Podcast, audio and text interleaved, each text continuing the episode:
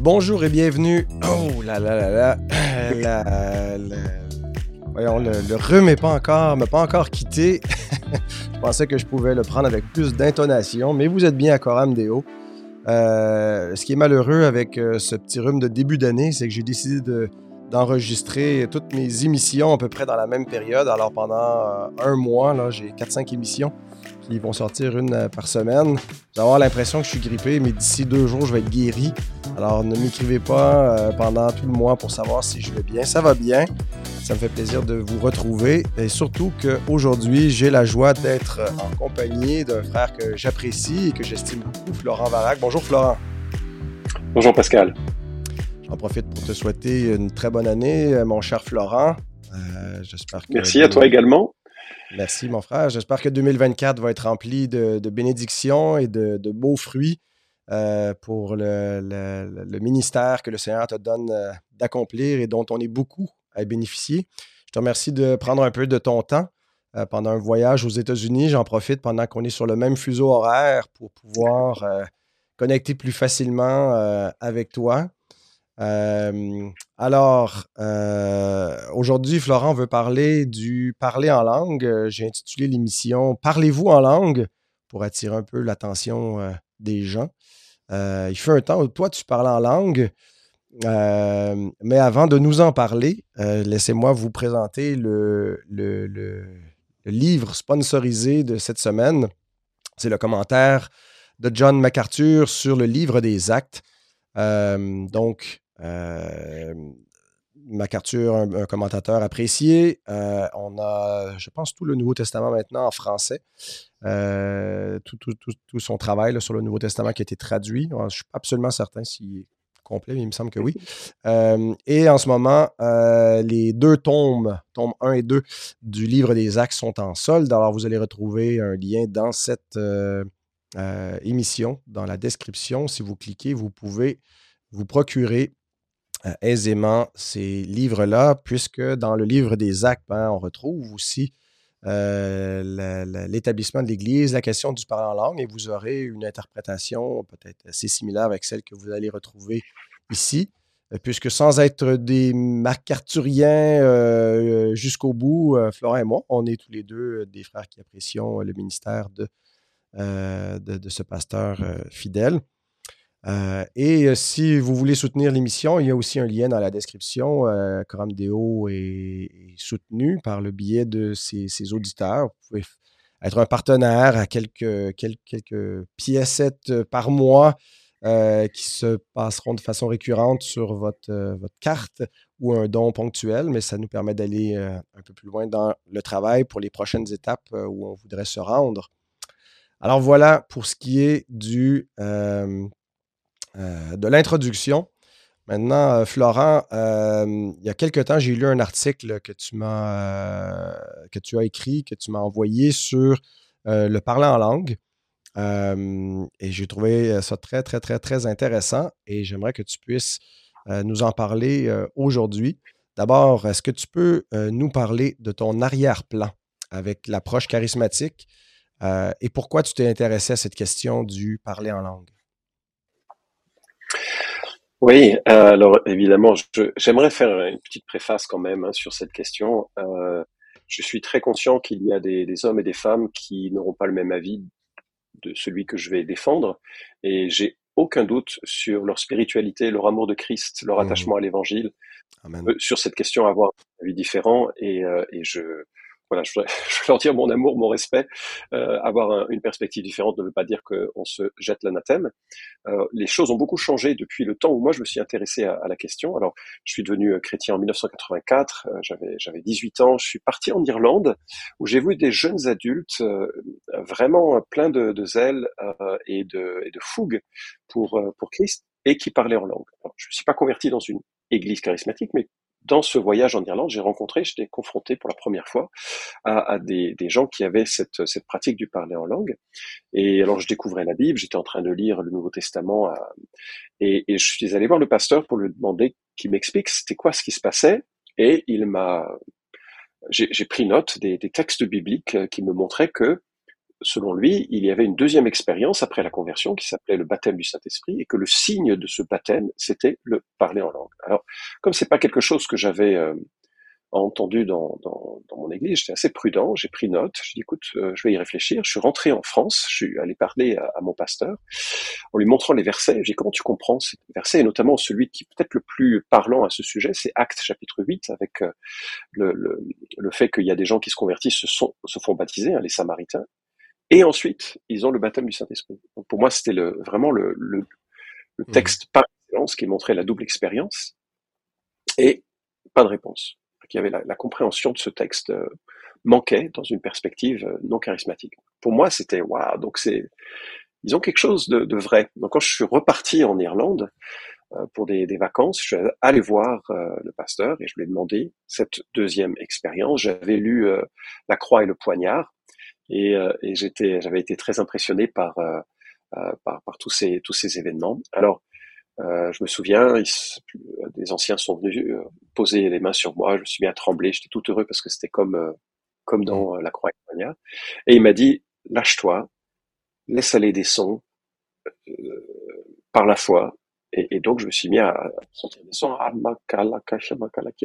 puis tout le monde disait Alléluia, donc encouragé. Et, et je, je me suis mis à parler en langue.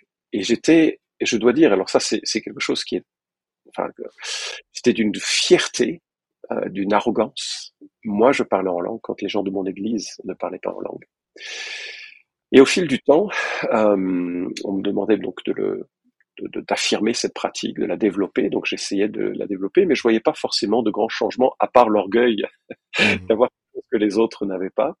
Je voyais pas forcément de grands changements dans ma sanctification, euh, avec euh, voilà des, des, des, des voilà c'était pas pas marquant le, euh, le changement. Euh, et, et, je dois, je dois dire que je regardais les autres de haut ensuite, et ça c'était déplaisant. Euh, et je crois qu'on est dans ce que Paul reprochait aux Corinthiens hein, dans, rapport à, à, cela.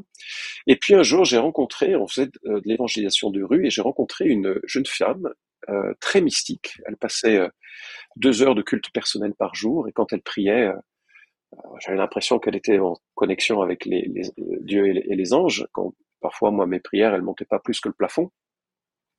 Mais quand elle sortait de cette transe, elle ne se souvenait pas de ce qu'elle avait vécu. Ah et à ce moment-là, j'avais quelques doutes sur euh, euh, sur ces, expériences et je lui ai dit, écoute, méfie-toi, tout ne vient pas de Dieu. Alors, ce que je vais rapporter ici n'est pas normatif. C'est une situation que je n'ai jamais revue dans ce contexte. Mais ses yeux se sont révulsés, une voix glauque euh, et masculine est sortie et en disant je vais te tuer, elle s'est levée pour me saisir la gorge et moi j'ai flippé comme j'ai jamais flippé, j'ai eu peur comme j'ai jamais eu peur et je savais absolument pas quoi faire. Donc ça m'a lancé dans une trajectoire d'investigation et je voudrais vraiment de nouveau souligner, je ne crois pas que cette dernière expérience soit normative, euh, mais ça m'a posé la question, c'est quoi le parler en langue? Et donc ça a fait partie d'un projet de recherche. Je vais ajouter une chose, c'est que à cette époque, les églises et nos églises non charismatiques étaient violemment prises à partie euh, par un clan qui disait qu'il manquait une partie de la vie de l'esprit, qu'il manquait une expérience de puissance et que c'était, on était dans une situation de défaut euh, vis-à-vis de, euh, mmh. de, de, de l'évangile et du Saint-Esprit.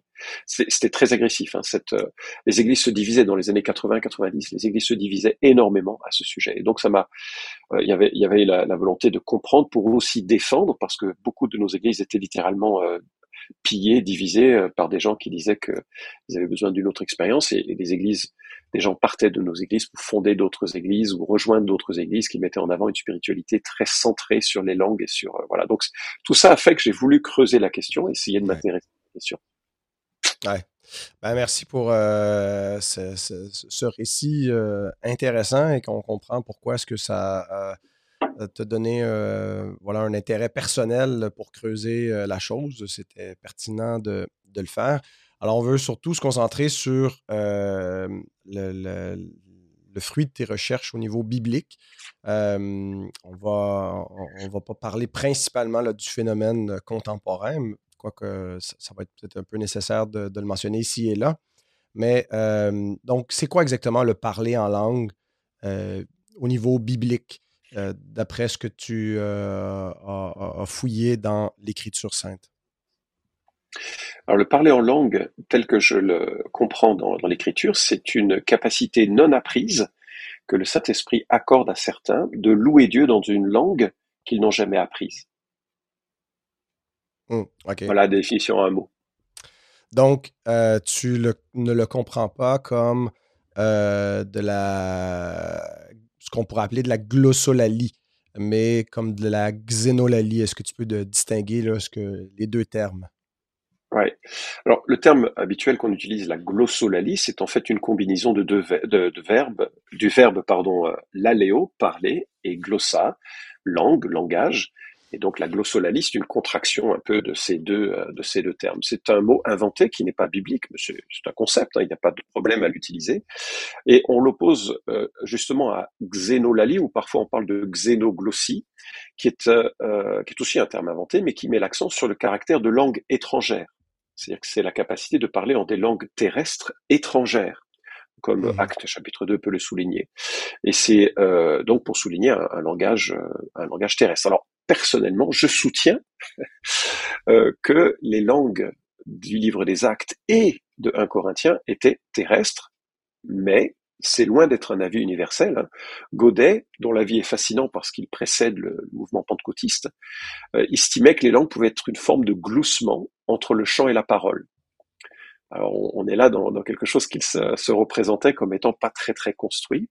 Mmh. Euh, Carson hésite sur la question, est-ce que c'est de la xénoglossie, glossolalie Il hésite. Somerville, dans son commentaire, qui est très exhaustif, alors je ne partage pas ses avis, mais c'est un très bon commentaire, publié chez Excel 6, euh, parle de prière prononcée dans un langage inconnu, non structuré. Et là, ça prépare à la notion d'une langue euh, inintelligible et donc euh, qui, échapperait au caractère terrestre. Gordon Fee surprend un peu. C'est un Gordon Fee, c'est un pentecôtiste, théologien pentecôtiste, euh, auteur d'un commentaire sur un Corinthien très euh, nourri. Et lui, il dit, en dernière analyse, cette question ne semble pas pertinente. Et on sent qu'il est gêné à, trancher, parce qu'il y a toute la richesse de l'expérience pentecôtiste aussi dans, son chemin personnel et dans les églises qu'il sert. Donc il ne tranche pas. Henri Briand, qui a publié un commentaire sur euh, un Corinthien euh, aux éditions Clés, dit qu'il penche nettement pour l'interprétation qui identifie le don véritable du Saint-Esprit comme étant celui qui a paru pour la première fois à la Pentecôte. Fin de citation. Euh, voilà. Alors, je vais, je vais terminer. Je ne veux pas être trop trop technique. Hein, on est dans un, dans, un podcast, mais euh, Alain Nisus, il y a deux théologiens de poids francophones qui défendent très clairement euh, le langage euh, terrestre. Alors on a Alain Nisus, dans une fois réfléchi, euh, lui euh, il, est très clair pour dire que ce sont des, des, des parlers en langue terrestre. Henri Blocher dit essentiellement la même chose, et je cite, le phénomène biblique du parler en langue est donc l'émission miraculeuse de paroles dans une langue étrangère, inconnue pour celui qui le profère, mais reconnaissable par quiconque la parle, et non pas ce hmm. qui est désigné couramment par le terme de glossolalie. Fin de la citation. OK. Alors, euh, ceux euh, qui, défendent l'idée d'une glossolalie, d'une langue euh, céleste, vont dire euh, Paul parle de, la langue des, anges. que, comment on devrait comprendre cette référence-là dans 1 Corinthiens 14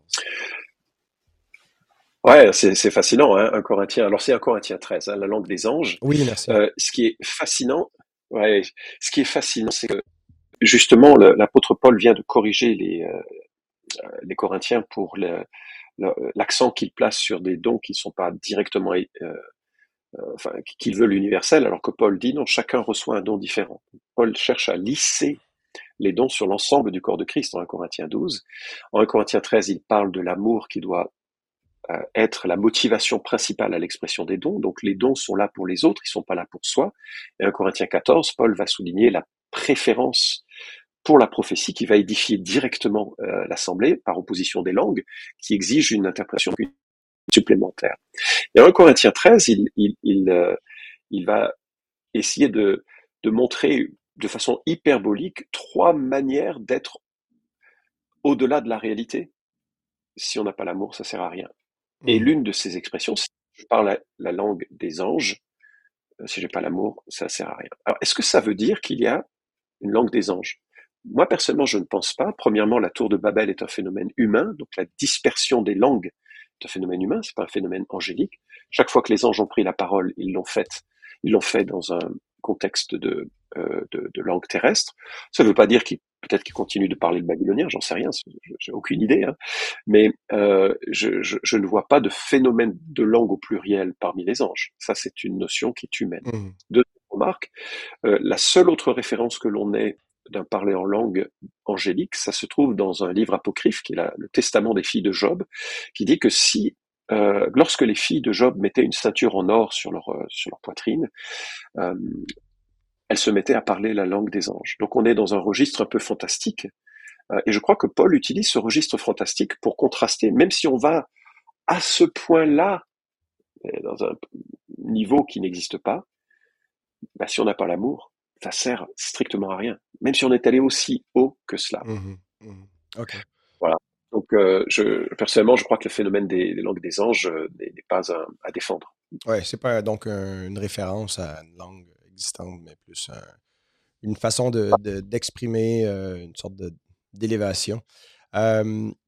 OK. donc, le parler en langue serait donc le, fait de parler miraculeusement une langue étrangère qu'on n'a pas apprise.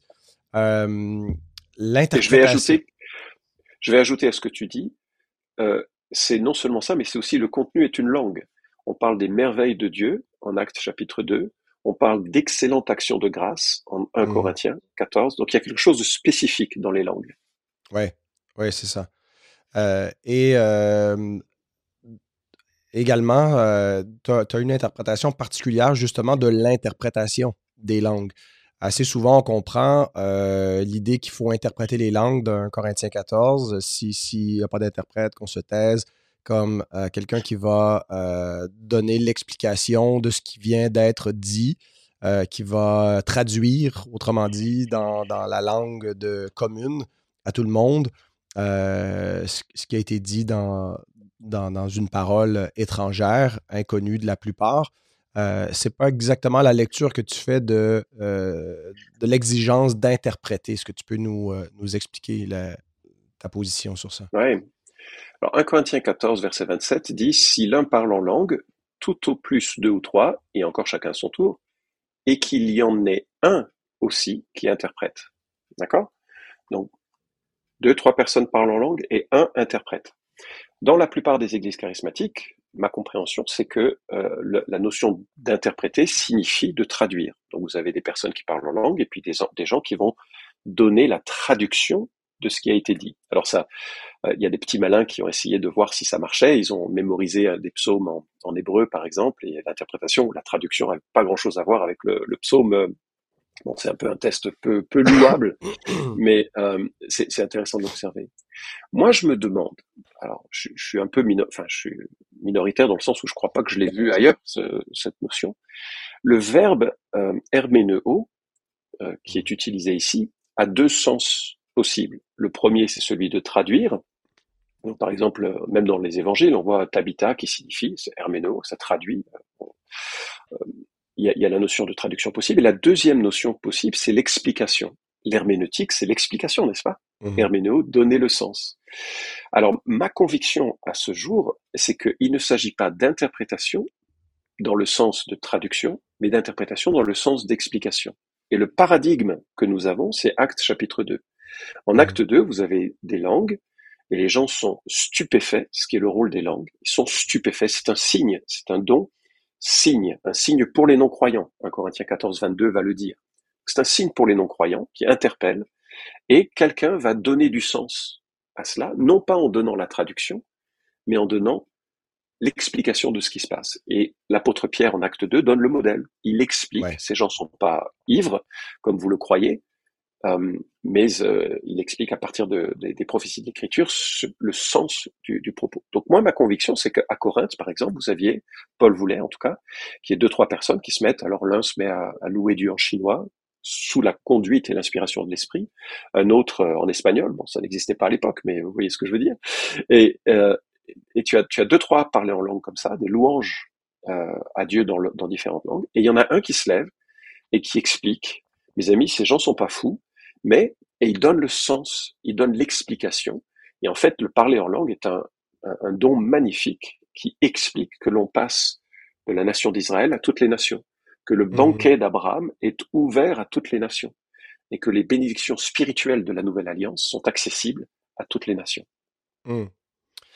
Wow. Donc, euh, oui, parce qu'il y a euh, un, euh, un sens eschatologique, on va y venir, euh, où il y a un renversement de ce qui s'est passé à Babel.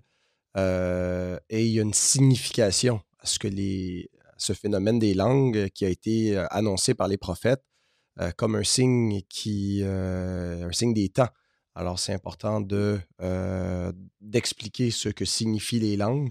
alors j'ai trouvé ça très intéressant cette, cette, cette lecture là que tu faisais. Alors, si le, phénomène contemporain de glossolalie, euh, qui, consiste finalement à parler une langue qui n'existe pas, euh, où on prétend que c'est la langue des anges, une langue de l'esprit, euh, si c'est différent du, du, phénomène biblique qui consistait à parler des langues étrangères sans les avoir apprises, des langues humaines existantes, comment est-ce qu'on doit expliquer ce phénomène contemporain? Il ne semble pas que ça correspond au parler en langue biblique. Alors, si c'est pas le parler en langue biblique, c'est quoi? Alors, j'ai aucune prétention à expliquer ce phénomène. Mes amis et frères charismatiques sont convaincus qu'ils sont conduits par le Saint-Esprit. C'est d'ailleurs souvent leur appui et leur joie. Euh, il y a un sentiment que ce qui se passe en eux est divin et c'est en cela qu'ils sont édifiés. Ils se sentent portés par l'esprit, ils se sentent encouragés d'avoir une connexion. Et je sais que quand euh, la vie chrétienne est, difficile, et elle l'est parfois, la vie tout court d'ailleurs est, difficile, ils ont ce repli avec Dieu qui les encourage. Ils estiment qu'ils ont là une connexion spéciale, un don spécial avec, euh, avec Dieu. Et en cela, c'est une édification que je voudrais pas leur retirer. Et j'ai mmh. pas le, ni le droit, ni le, ni le savoir pour, pour le faire. Alors, euh, ceci dit, quand les linguistes se penchent sur la glossolalie, ils ne trouvent pas de langage. Euh, et euh, alors bon, si c'est pas un, langage, qu'est-ce que c'est? Ben, Il faut remarquer que le phénomène des langues existe dans tout un tas de spiritualités. Euh, Matt Orin a étudié ce phénomène en dehors du christianisme et rapporte à la fois l'étendue et la manière dont ces phénomènes se manifestent. Alors, je fais une citation ici de ce qu'il a écrit. Trois dialogues différents de Platon font référence à un speech extatique inintelligible, tout comme Virgile dans l'Énéide. La glossolalie est apparue dans les religions à mystère élusinienne, dionysiaque et orphique, ainsi que dans les cultes de Mitra et d'Osiris. Les Sibylles et les Pythie étaient également connus pour leur pratique de la glossolalie et de la parole extatique en état de transe. Parmi d'autres pratiques extatiques et chamaniques, on trouve également la glossolalie. Alors, il va ensuite recenser d'autres euh, d'autres éléments, je ne vais pas m'attarder euh, là-dessus. Mmh. Euh, donc, c'est un, un phénomène qui existe. À mon sens, dans la plupart du cas, je, je, je, ne dis pas, je l'affirme pas comme une vérité, mais à mon sens, c'est un phénomène culturel euh, et quand les sociologues euh, se penchent euh, là-dessus, ils utilisent une, un vocabulaire qui désigne plutôt une sorte de, de, de, déconnexion du parler, quelque chose de profondément spirituel, une expérience spirituelle, mais dans un sens très très très vaste, qui quand même est à rapprocher de la psychologie, de la du, du, du babillage. Et puis il ne faut pas non plus sous-estimer la part sociologique de l'imitation. Mmh. Quand vous êtes dans un climat qui valorise le parler en langue, climat sociétal, hein, je parle d'une église qui valorise le parler en langue, que le pasteur en parle comme le signe d'une puissance, d'une connexion spéciale à Dieu, d'un baptême de l'esprit, on va le rechercher. Et il est relativement euh, enfin, fréquent qu'il y ait des, des, sessions où on va, on va chercher le parler en langue et il y a un phénomène d'imitation. Un phénomène d'imitation où d'ailleurs les, les parleurs en langue de certaines euh, églises vont être distincts les autres églises. Euh, voilà, euh, j'ai vu des pasteurs apprendre à leur, euh, alors je, ne l'ai pas vu directement, mais des amis qui faisaient partie de, ces églises m'ont dit que le pasteur apprenait aux gens à parler en langue en, en les encourageant à se laisser aller, à prononcer les syllabes mmh. et puis à les enchaîner. Mmh. Et puis, donc là, je pense qu'on est dans un phénomène simplement psychologique d'imitation qui est pas grave. Et ouais, mais à mon sens, c'est pas le miracle des langues telles que l'on le voit dans les Écritures. Ouais. On cherche à reproduire le miracle, mais c'est pas le même phénomène probablement qui se, produit malheureusement. Ben, justement, tu, mentionnes que il semble que c'est une expérience qu'on favorise et qu'on veut nécessairement atteindre dans, les milieux charismatiques, comme si cette expérience-là était normative pour tous les chrétiens. est-ce, quand on lit le Nouveau Testament, est-ce qu'on peut conclure que le, don des langues était quelque chose qui, qui, était, qui devait être normalement expérimenté par chaque chrétien dans, dans l'Écriture? Alors, euh, personnellement, je ne pense pas, et je voudrais juste faire une petite modification dans ce que tu dis. Je vois de plus en plus d'églises charismatiques qui cherchent à, euh, respecter finalement le moule d'un Corinthien 12 pour dire on a des dons différents et il ne faut pas imposer le même don à tous. Et ça, pour moi, c'est un progrès et je, souscris pleinement. Personnellement, je suis un cessationniste. Je crois que le don des langues a cessé. Mais pour mes amis qui ne le sont pas, qui estiment au contraire que le don a continue, ils veulent au moins respecter les paramètres bibliques qui exigent que ce soit un don parmi d'autres certainement pas un don qui soit mis en avant, un don parmi d'autres. Pour moi, ça, c'est déjà, euh, je suis très à l'aise, je serais très à l'aise avec ça. Je n'ai pas le même avis, mais je suis très à l'aise avec euh, avec ça. Alors personnellement, non, je, je, je pense que nous avons en Corinthiens chapitre euh, 12 un phénomène assez particulier qu'on ne retrouve pas en Romains chapitre 12. Or, l'Église de Rome euh, probablement est née des chrétiens qui ont entendu l'Évangile la Pentecôte, des, des Juifs qui étaient venus à la Pentecôte, qui ont entendu l'Évangile, qui sont retournés euh, à Rome et qui ont probablement fondé euh, l'Église. On sait, on a, quand même un peu d'obscurité sur l'origine de l'Église de Rome. Euh, Pascal, tu as probablement des avis plus, plus fins à ce sujet. Mais il y avait des chrétiens qui étaient en place, qui avaient vu la Pentecôte, qui avaient été observateurs de ce qui s'était passé parmi les, les apôtres et le petit groupe initial. Et lorsque Paul leur écrit sur les dons spirituels en Romains chapitre 12, il n'est pas mentionné le don des langues ni l'interprétation des langues. Mmh. Donc, c'est, ça veut, on peut pas tirer de conclusion de l'absence d'informations, mais c'est quand même très surprenant que dans une liste de dons spirituels, avec toute l'attention que Paul peut euh, porter sur la question 1 Corinthien, de voir que euh, c'est pas le cas. On ne le trouve pas non plus en Éphésiens 4, mais ça c'est normal, ce sont des dons un peu particuliers. Et quand on arrive à 1 Pierre chapitre 4, donc le dernier des quatre passages du Nouveau Testament qui parle des dons spirituels. On est là dans la fin de l'ère apostolique. Et l'apôtre Pierre écrit de façon très simple, puisque chacun a reçu un don, mettez-le au service des autres en bons intendants de la grâce si diverse de Dieu. Si quelqu'un parle, que ce soit selon les oracles de Dieu, si quelqu'un sert, que ce soit par la force que Dieu lui accorde, afin qu'en toute chose Dieu soit glorifié par Jésus-Christ, à qui appartiennent la gloire et la puissance au siècle des siècles. Amen.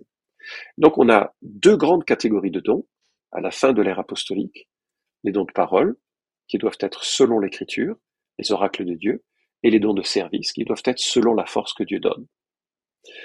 Et je trouve ça fascinant pour montrer que euh, il n'y a, a, pas forcément cette notion d'universalité des dons. D'ailleurs, euh, j'en parlerai quand on abordera la question de la continuité de, des dons.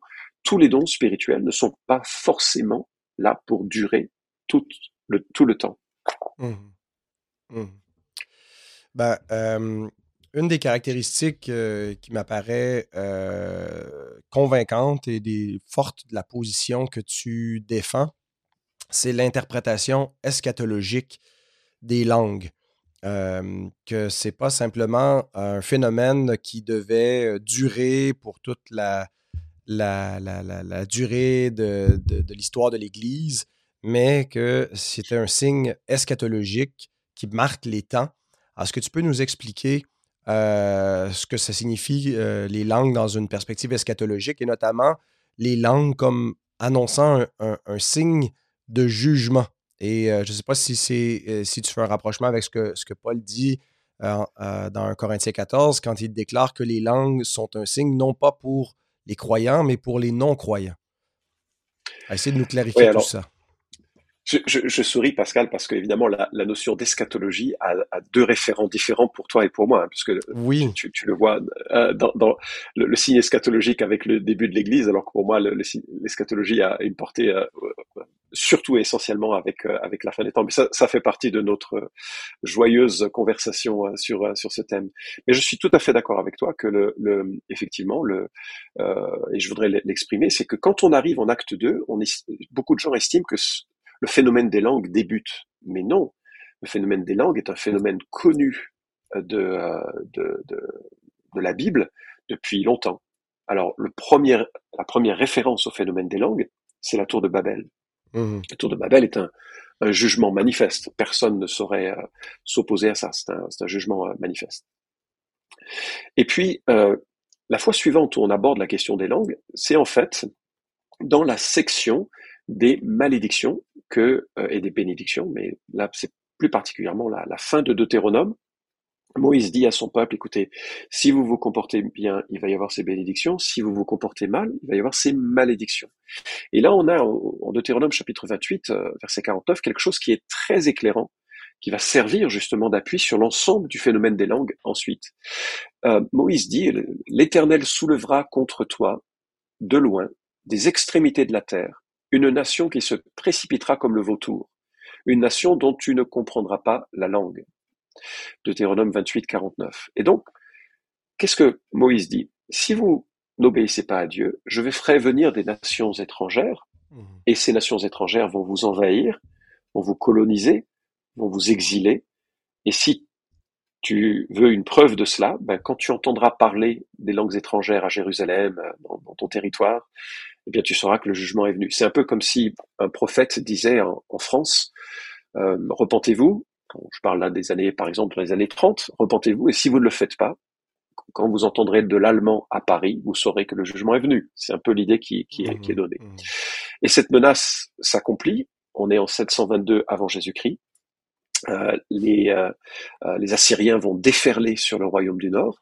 Et Ésaïe avait prophétisé euh, ceci. Alors, euh, écoute, c'est juste magistral le lien avec Actes chapitre 2.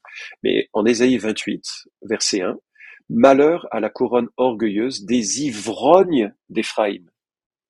Référence super intéressante avec la fin mhm. de, de, de, l'évaluation des gens qui sont témoins hein, de, euh, des langues. Ils disent mais ils sont pleins de vin doux. La corrélation est, juste euh, magnifique. Et, le verset 7 est une diatribe euh, à l'encontre de ces gens. Ils chancellent dans le vin, les liqueurs fortes les égarent, sacrificateurs et prophètes chancellent dans les liqueurs fortes, ils sont engloutis par le vin, ils sont égarés par les boissons fortes, ils chancellent en prophétisant, ils vacillent en rendant la décision, toutes les tables sont pleines de vomissements, d'ordures, il n'y a plus de place nette. Et le, prophète pose la question, mais à qui, je veux parler? Et puis verset 10, ordre sur ordre, règle sur règle, un peu ici, un peu là, eh bien c'est par des hommes aux lèvres balbutiantes d'une autre langue que l'Éternel, d'un autre langage, pardon, que l'Éternel parlera à ce peuple. Et donc, on a l'accomplissement de la malédiction de Deutéronome 28 avec les Assyriens qui déferlent. Et on a le même phénomène en Jérémie 5.15 qui parle euh, de la nation babylonienne. Hein. Je fais venir de loin une nation contre vous, une nation forte euh, dont tu ne connais pas la langue et dont tu ne comprendras pas ce qu'elle dit. Là, c'est la question. Ce sont les Babyloniens qui viendront envahir. Donc, dans l'Ancien Testament, c'est chaque fois une référence au jugement quand il y a une notion de, mmh. de langue. Mmh. Et quand on arrive sur le livre des actes et que l'on entend des gens parler d'autres langues à Jérusalem, un juif pieux aurait dû se dire c'est une catastrophe qui nous attend. Euh, c'est une catastrophe qui nous attend et effectivement les années 66 à 70 après Jésus-Christ verront la destruction de Jérusalem, le jugement euh, terrible qui va secouer la nation juive, euh, un jugement durable et, et, et, et les langues sont là pour dire le jugement arrive. Mais comme Dieu est un Dieu de grâce, tous les jugements ont pour corrélaire une main tendue et une main de grâce. Mmh Donc le fait que Dieu vienne juger son peuple, c'est aussi une ouverture à toutes les nations.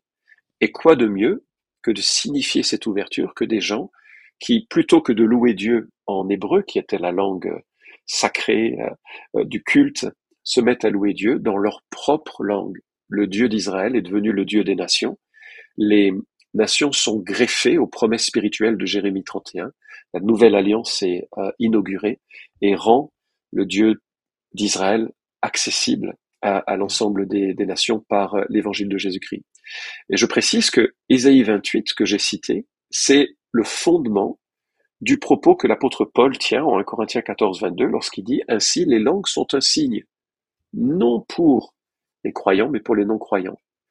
Donc un non-croyant qui vient dans une église, qui entend parler en langue, qui entend les gens louer Dieu en d'autres langues, c'est pour ça que ça n'a plus de sens aujourd'hui, parce que l'évangile est passé d'Israël à toutes les nations. Mais ça devait donner l'idée, ah waouh, le Dieu d'Israël est accessible à, à, à, mon peuple. je peux le louer en ma langue. Il est mon Père, mon Sauveur, mon Seigneur. Mm. Et voilà pourquoi je, je crois qu'il y a quelque chose de très euh, lié au, jugement et à la transition, transition pardon, d'Israël à toutes les nations. Alors, transition temporaire, bien sûr, mais ça, c'est là où on a un avis différent là-dessus, hein, toi et moi, Pascal.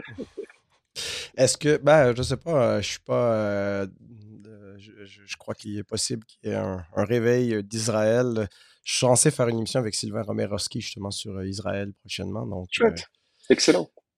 Mais très intéressant. Merci pour ce, développement, cette théologie biblique des langues, parce que c'est important de, le situer voilà, dans le, contexte plus global de ce, phénomène. Euh, en partant de, Babel et puis la Pentecôte qui est un peu l'anti-Babel, mais qui en même temps euh, anticipe un, jugement, euh, pas de la même nature exactement, un jugement qui vient plutôt avec d'abord l'offre d'une grâce, mais pourquoi plus que la grâce est refusée, c'est le, jugement qui vient, le, Messie rejeté, accueilli par les nations, rejeté par Israël, va être le, ce qui va, amener la chute. Euh, de, ce peuple, à tout le moins temporaire, temporairement. Euh, euh, est-ce que tu crois quand, quand l'apôtre Paul dit dans Corinthiens que, en parlant que les langues, oui, sont un signe pour les non-croyants, mais il dit en même temps que s'ils entrent, de, entrent de simples auditeurs dans l'assemblée qui vous parlent en langue, il va dire vous êtes fous. et faire un parallèle avec ce qu'on voit dans le livre des actes, quand ils entendent le parler en langue, les non-croyants, euh, ben, ils disent vous êtes ivres. Euh, et donc, ce n'est pas tant un signe pour qu'ils puissent euh, faire le, constat de, de, la grâce, du salut qui leur est offert, où ils entendent, où ils discernent les merveilles de Dieu qui sont proclamées par le parler en langue, mais un, signe de jugement qui, confirme en quelque sorte leur, leur endurcissement, leur réprobation. Euh, et, vas-y. Et c'est pour ça, c'est pour ça que l'interprétation explicative est nécessaire. Hmm. Pour qu'ils comprennent euh, de quoi il, euh, il en retourne. Un signe est un poteau indicateur, rien de plus. C'est pas l'essence de ce qu'il annonce. Et donc l'interprétation devait donner le sens de ce qu'ils avaient vu. Hmm. Hmm. un autre argument dans, dans ton article, tu nous présente le, le, parler en langue, surtout à partir du livre des actes, comme étant un phénomène qui était très ponctuel, qui n'était pas généralisé euh, partout, dans chaque église, euh, mais qui arrive à des moments précis pour des raisons spécifiques. Est-ce que tu peux en parler? Oui.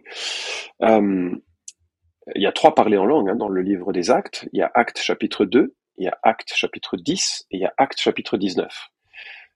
certaines personnes veulent voir en Acte chapitre 8, avec la conversion des Samaritains, euh, parler en langue, parce qu'ils disent qu'ils voient que le Saint-Esprit leur est donné, mais c'est une spéculation tirée de l'absence d'informations à ce sujet. Donc je, je ne je me vois pas, je vois pas nécessairement euh, cela ici. Ce qui est intéressant, c'est que quand on regarde, c'est chaque fois en lien avec une transition euh, de, de, de, de l'ancien peuple, enfin du peuple d'Israël, à l'Église, composée de toutes les nations. Acte 2, vous avez bien sûr euh, les Juifs qui sont les, premiers bénéficiaires de cette nouvelle alliance, qui se tournent vers, Jésus. Mais c'est énorme le, réveil qui, qui a lieu à ce moment-là dans les tout premiers chapitres de, du livre des Actes. Donc acte 2, conversion des, des Juifs. Acte 10, conversion des païens. Et ce qui est très intéressant, c'est que euh, avant même que l'apôtre Pierre ait fini de, donner son message d'évangélisation, euh, le Saint-Esprit descend sur euh, Corneille et, sa famille et se met à parler en d'autres langues. Cela va créer un scandale dans l'église de Jérusalem. En Acte chapitre 11, l'apôtre Pierre va tenter de se justifier. Et le point de référence n'est pas ils ont reçu le Saint-Esprit comme tout le monde. Le point de référence, c'est il s'est produit dans leur vie ce qui s'est produit dans notre vie au commencement. Mmh. Donc on a, on a cette notion qu'il y a quelque chose d'unique dans Acte chapitre 2, et le fait que ça se reproduise en Acte chapitre 10 montre, et que c'est ça qui devient la, le, le signe de l'authenticité de la conversion des païens, ça me montre que ce n'était pas du tout une expérience normative, une expérience ponctuelle, c'était un signe, un signe qui avait une portée euh, euh, spécifique. Et en acte chapitre 11, l'apôtre Pierre doit se justifier d'être allé manger chez des païens, de leur avoir parlé, en plus de l'avoir euh, imposé les mains. c'est quelque chose euh, baptisé, enfin je me souviens plus exactement de l'ensemble, mais ils sont, ils sont intégrés dans l'Église. Ça crée un scandale énorme. Mais Pierre, pour se justifier, dit il leur est arrivé ce qui nous est arrivé à nous au commencement. Acte chapitre 2. Mm. Puis on arrive en Acte chapitre 19, on a là les, euh, euh, disciples de Jean-Baptiste. les disciples de Jean-Baptiste sont se représenter des gens hyper rigoureux, hein, des, pas des gens que vous auriez voulu inviter à votre anniversaire, c'était été un peu des gâches, gâches fêtes parce que ils vivaient dans un certain ascétisme, dans un, mm.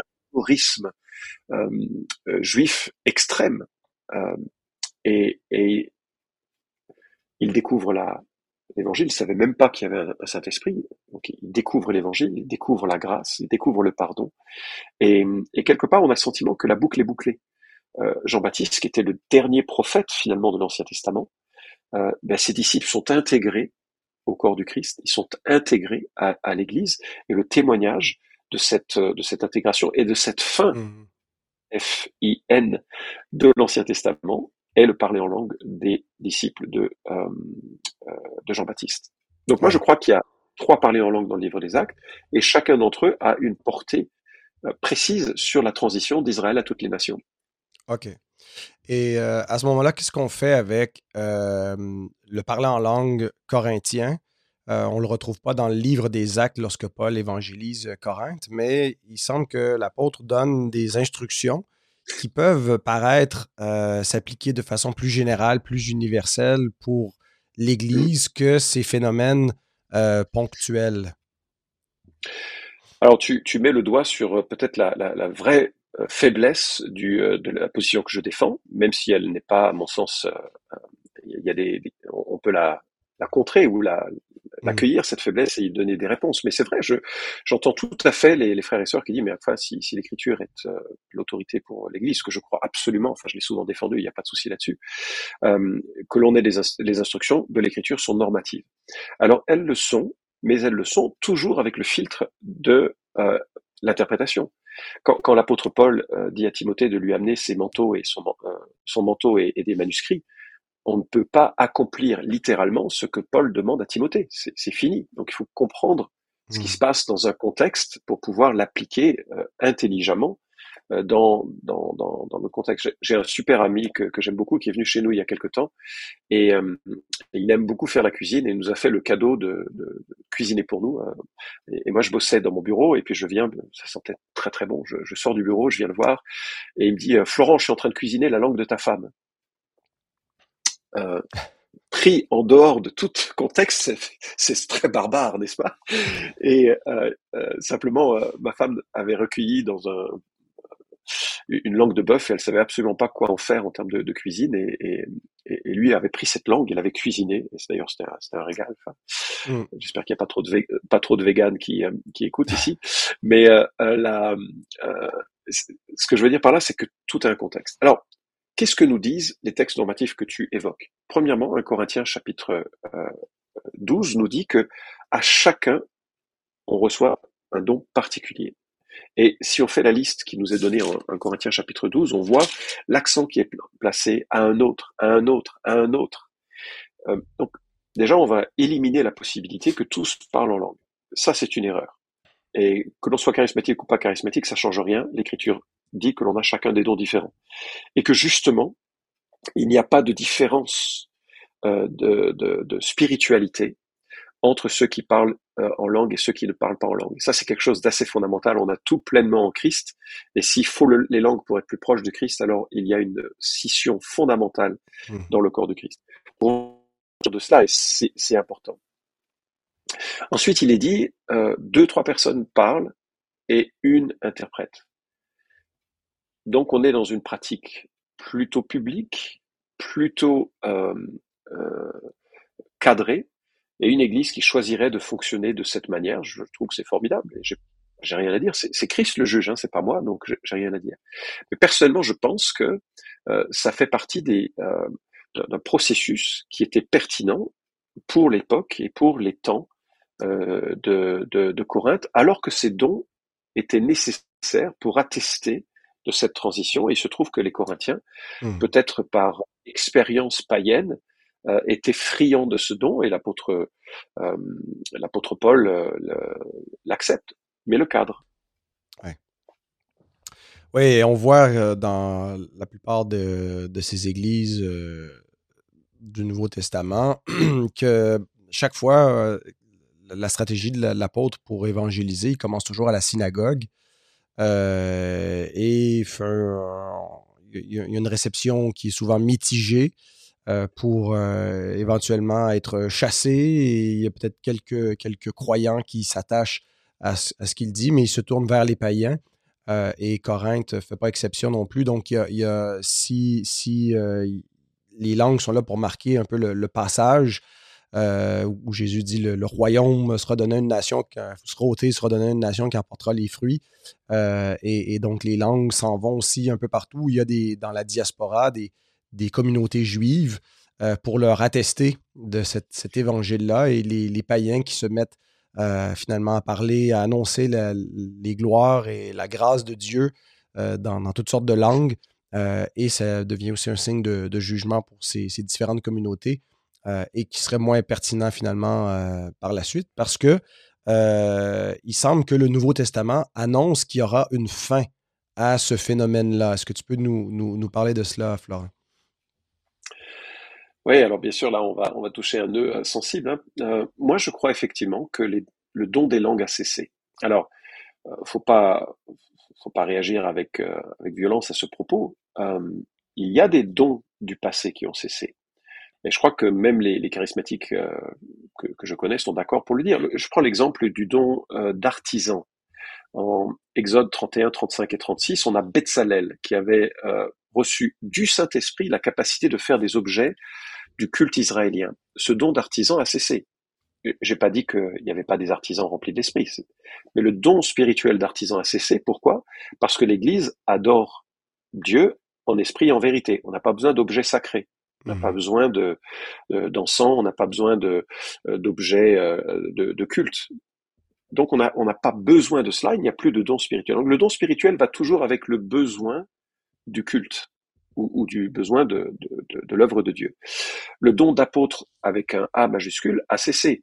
Les douze noms des douze fondements de la Nouvelle Jérusalem nous montrent que c'est un club très fermé. Alors je sais que Grudem a un avis différent, qu'il y a peut-être 17 selon lui apôtres que l'on peut recenser dans l'écriture, mais les arguments qu'il donne me semblent euh, ne semblent mm. pas valides.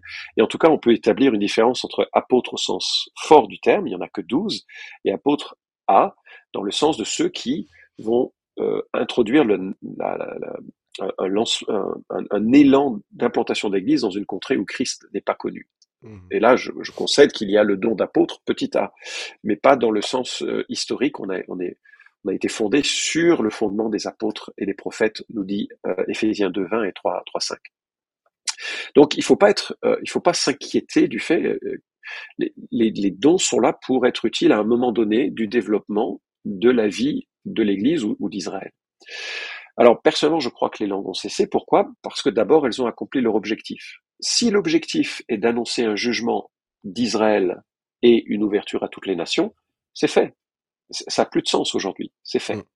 Deuxièmement, Paul annonce, je crois, la fin des langues. Alors, 1 Corinthiens 13, 8 euh, est susceptible de nous éclairer. Alors, je, je, je, ne je, ne le comprends pas comme les autres le disent parfois dans le camp cessationniste, donc je vais m'expliquer. Il est dit, les messages de prophètes seront abolis. En grec, c'est katargeo, c'est un futur passif. Les langues cesseront, en grec c'est po'o, futur moyen. La connaissance, elle sera abolie, katargeo, futur passif. Si jamais, et je l'ai fait passer par des, euh, euh, des gens qui sont des, euh, des hellénistes bien plus compétents et plus fins que moi. Carson, lui, estime que la différence est stylistique seulement. mais je, je, je, pense à un prof de, de, de grec de Westminster qui, qui était d'accord avec moi, donc j'étais, content. Les, on a ici les prophètes et la connaissance qui seront abolis mm. avec un futur passif. Il y a quelque chose d'extérieur à eux-mêmes qui vont les faire, qui vont les abolir. Et ça, je crois que c'est l'escatone, c'est la fin des temps. Euh, un jour, il n'y aura plus besoin de prophétie de cette manière, de connaissance de cette manière, parce que nous verrons et nous connaîtrons les choses différemment. Mais au milieu, il y a ce sandwich, les langues cesseront, autre verbe, autre temps. Et euh, le futur moyen a la notion de, euh, le moyen a la notion de que le sujet accomplit l'action sur lui-même. Donc les langues, elles vont cesser d'elles-mêmes. On a le mmh. sentiment. Mmh. Elles vont cesser d'elles-mêmes. Alors, euh, à, à, chacun de voir si c'est si c'est pertinent, mais ça, quand même, euh, il y a une corrélation entre cette compréhension et la suite où Paul contraste ce dont a besoin un enfant avec ce dont a besoin un adulte. Et l'Église, dans son enfance, avait besoin du don des langues, elle avait besoin du don d'apôtres, qui nous ont laissé, entre autres, le Nouveau Testament, etc. Et euh, ayant laissé ce fondement, eh bien, il y a besoin d'autres choses après.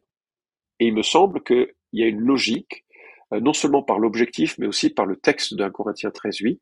Les langues vont cesser d'elles-mêmes parce qu'elles auront accompli son objectif. Enfin, je note que l'histoire de l'Église euh, est, est, très clairement dans le sens de va clairement dans le sens de, de langues qui ont cessé. Mmh. Euh, Justin Martyr, euh, Chrysostome, Augustin parlent des langues au passé et elles en parlent, enfin ils en parlent comme quelque chose de qui avait atteint son objectif, quelque chose qui est révolu. Mmh ouais. ouais. je sais qu'on retrouve peut-être chez certains pères euh, des un certain continuationnisme à certains niveaux là, pour des, des miracles, des, des, des, choses de cette nature-là. Mais ouais, donc la, la, cessation des langues qui, qui, est annoncée et qui semble être un peu différente la façon qu'elle est présentée par rapport aux dons de miracles et de, de, de, prophétie. Est-ce que, Florent, il y a d'autres ressources que tu peux recommander euh, pour ceux qui voudraient continuer à creuser cette question? Alors, j'ai pas de ressources immédiates. Il faut euh, consulter les commentaires. Ils, ont, ils vont être des premiers, des premières ressources. Alors, celui qui est assez simple d'approche que j'ai cité de Henri Briand va être, va aller un peu dans le sens de ce que je, vais donner. Celui que tu as évoqué avec Acte de MacArthur serait aussi euh, euh, pertinent. Après, il faut lire euh, les sections correspondantes de Alanisus pour une fois réfléchi.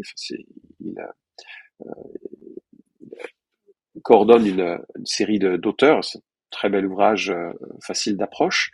Il y a également Grudem qui lui aura un avis euh, différent du mien et, euh, qui permettra de se faire une idée d'une perspective charismatique modérée. mais comme ça, ça donnera un peu la saveur différente. J'ai, pas en tête d'autres ressources euh, euh, en français en tout cas. Peut-être toi, tu aurais, tu aurais des choses à conseiller? Ben, il n'y a pas ton propre livre euh, qui, qui, avait fait un, malheur euh, il y a quelques années. C'était le livre que l'on vendait sous la table à la maison de la Bible, on m'a dit. Euh, alors il est épuisé, il faut, il faut le rééditer. Puis je, je crois que euh, il était, euh, il était écrit à une époque où les églises, comme je le disais, se déchiraient sur la question, et je, ouais. j'avais vraiment le, le sentiment qu'il fallait remettre les points sur les i. Il a été écrit avec un peu de, un peu un peu de pas si le terme de violence est adapté mais c'était vraiment euh, mmh. c'était vraiment fort et je crois que je le, je le réécrirais différemment si je si je pouvais en même temps euh, une chose amusante qui a été dite à ce sujet c'est que c'est on m'a reproché les citations parce que je mettais en cause des gens qui étaient des bien-aimés dans le milieu euh, charismatique.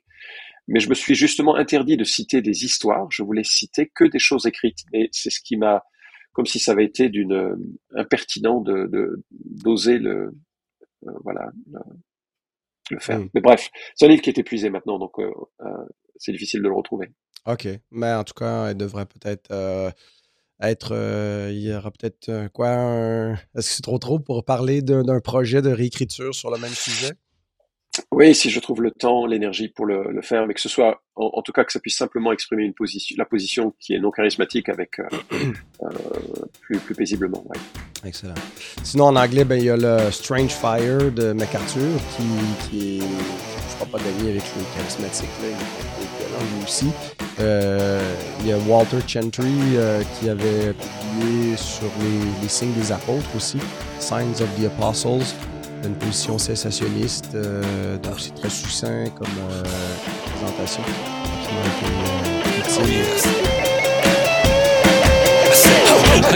Feeling? It's keeping my body.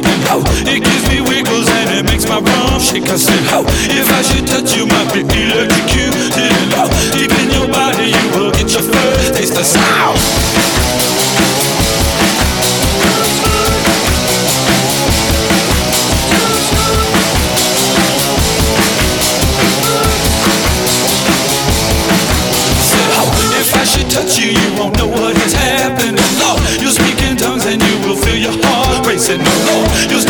So you've got to leave.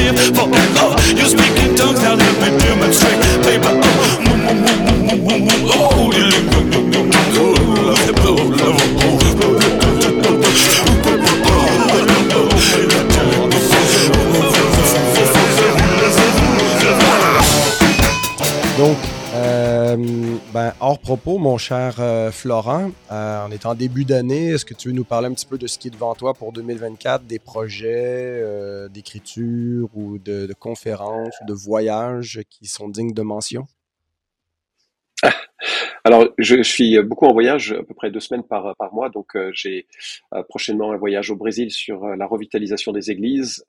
j'ai un voyage au, ensuite en Centrafrique, euh, sur ces questions d'ailleurs que l'on vient d'évoquer ensemble, ah oui. et, et, sur les questions de magie et d'évangile. Euh, j'ai un cours au Népal dont le thème n'a pas encore été en mars, n'a pas été.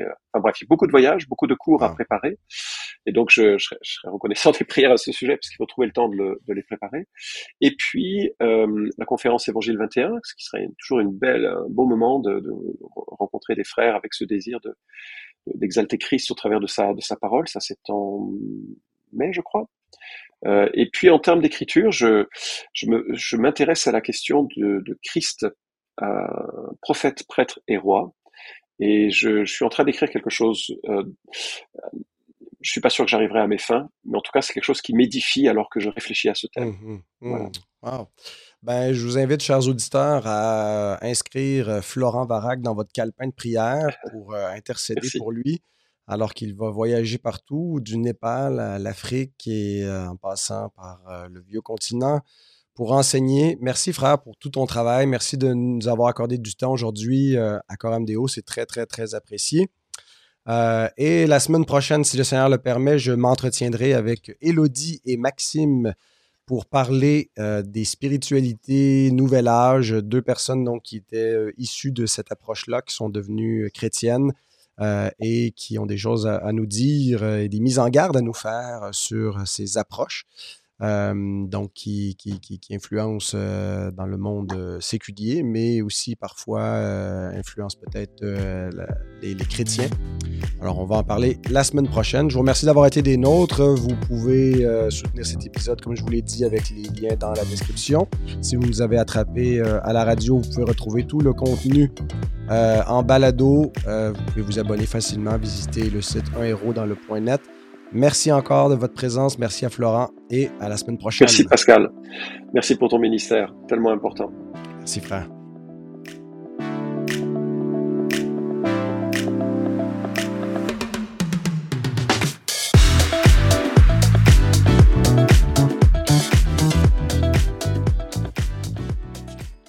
Salut Florent.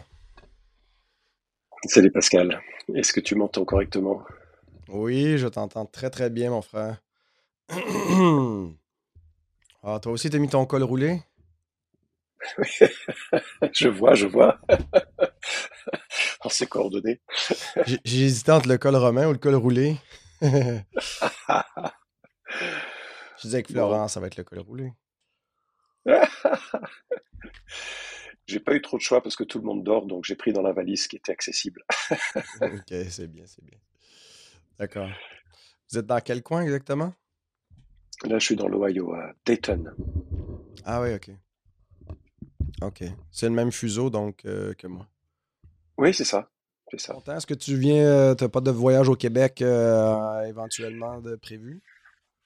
Si en, euh, je sais plus quand, quel mois, mai, je crois, je viens au, une semaine à Shawinigan pour un cours d'eschatologie.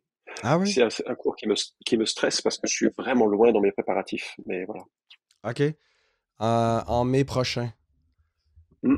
OK. Euh, ben, est-ce que tout ton, ton, ton, ton itinéraire est tout complet? Euh, sinon, si je peux me glisser là-dedans, on ra- ramasser à Ah, ce serait avec plaisir. ou- Ouais, ben, Ah, tiens-moi c'est au courant, puis si on, si on peut se voir, ça serait sympa.